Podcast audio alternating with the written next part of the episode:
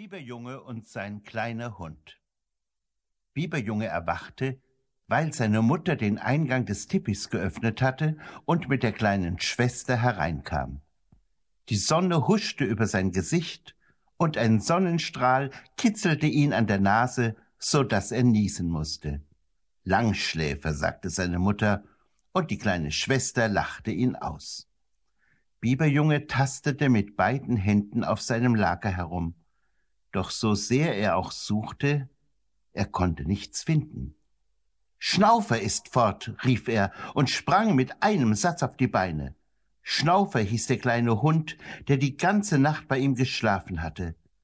Eigentlich hatten junge Hunde im Zelt nichts verloren. Als der Welpe zum ersten Mal hereingekommen war, hatte Biberjunges großer Bruder ihn mehrmals wieder hinausgejagt. Aber der Welpe hatte sich einfach nicht vertreiben lassen. Er war immer wieder gekommen. Und weil er so lange an Biberjunge herumgeschnüffelt hatte, bis der ihm etwas von dem getrockneten Büffelfleisch abgab, an dem er gerade herumkaute, war er nicht mehr von seiner Seite gewichen.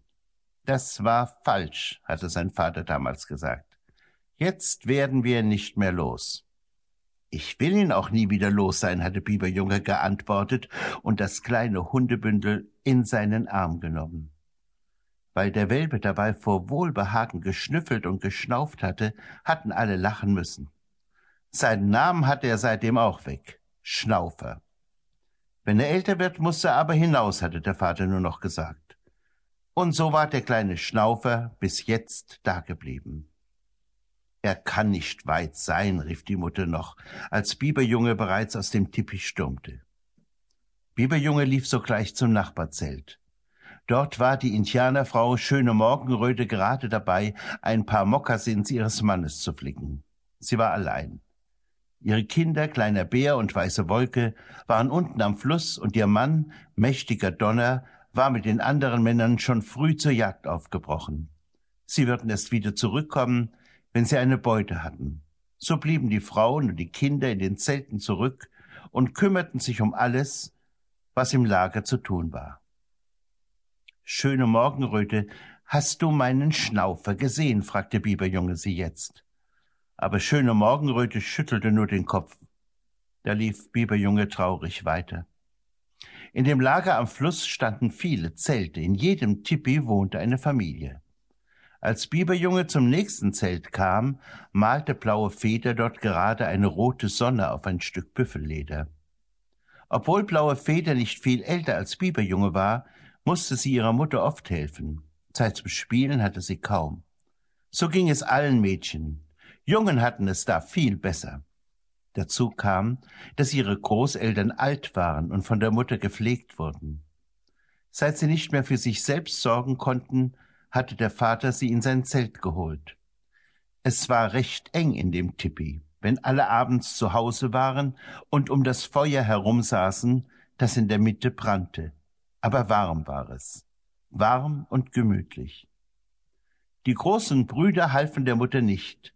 Sie fischten im Fluss und jagten in der Prärie nach kleinen Tieren, so dass sie alle satt wurden.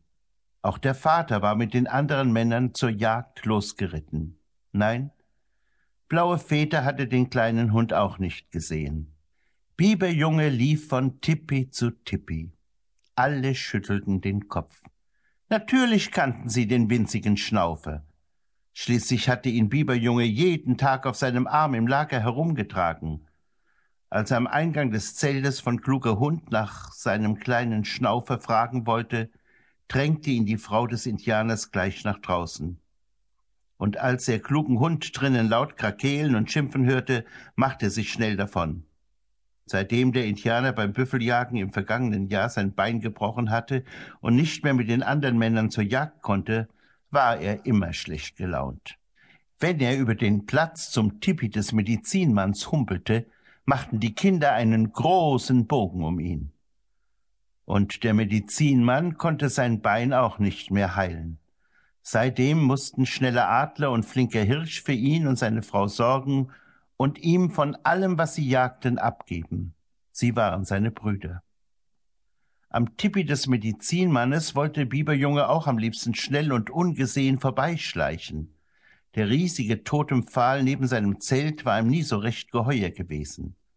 Es war einer von den großen und bunt bemalten Baumstämmen. Sie waren Zeichen dafür, dass alle Indianer aus seinem Stamm, die vor ihnen gelebt hatten, immer noch bei ihnen waren.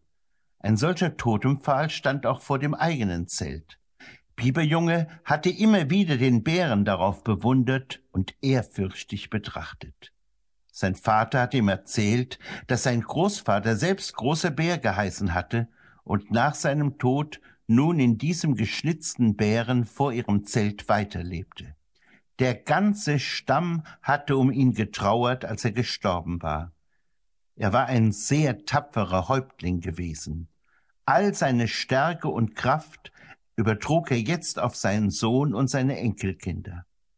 Aber der Totempfahl vor dem Tippe des Medizinmanns zeigte gleich drei riesige Tiere auf einmal.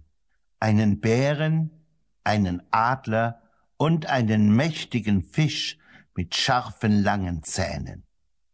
Nein, dieser Totempfahl war ihm so unheimlich wie der Medizinmann selbst. So viele mächtige Vorfahren hatte dieser Mann. Da musste man sich doch vorsehen. Biberjunge! Biberjunge zuckte zusammen und blieb wie angewurzelt stehen. Natürlich hatte der Medizinmann ihn längst bemerkt. Du suchst deinen kleinen Hund. Woher der Medizinmann das nur wusste? Ja, er musste wirklich über ganz mächtige Zauberkräfte verfügen. Da konnte Biberjunge nur ängstlich nicken. Der Medizinmann streckte seinen Arm weit aus und zeigte hinunter zum Fluss. Siehst du dort die Hunde herumtoben? fragte er. Biberjunge nickte. Da ist auch dein kleiner Hund dabei, sagte der Medizinmann nur. Dann ging er zurück in sein Tipi. Biberjunge hätte am liebsten den Kopf geschüttelt, doch er traute sich nicht. Nie, nie, nie würde sein Schnaufer so wie die anderen Hunde dort herumtoben und sich nicht mehr um ihn kümmern. Aber dann ging er doch mit langsamen Schritten zum Fluss hinunter. Im Fluss standen ein paar große Jungen und fischten. Auch sein Bruder war dabei und zusammen mit vielen anderen Hunden, großen und kleinen, jagte Schnaufer am Ufer entlang. Es waren viele Hunde, so dass Biberjunge ihn zunächst nicht herausfinden konnte. Dann streckte er seine Hand aus und rief immer wieder, immer lauter und immer besorgter, Schnaufer, Schnaufer, komm doch, komm doch, mein kleiner Schnaufer.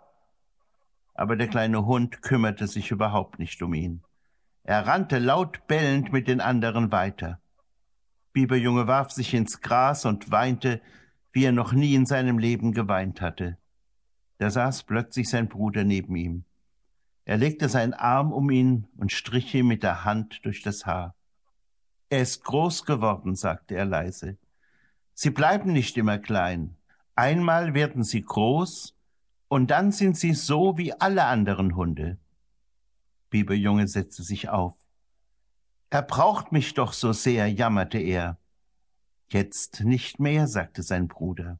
Er wird von Tag zu Tag älter und immer selbstständiger. Er braucht seine Freiheit.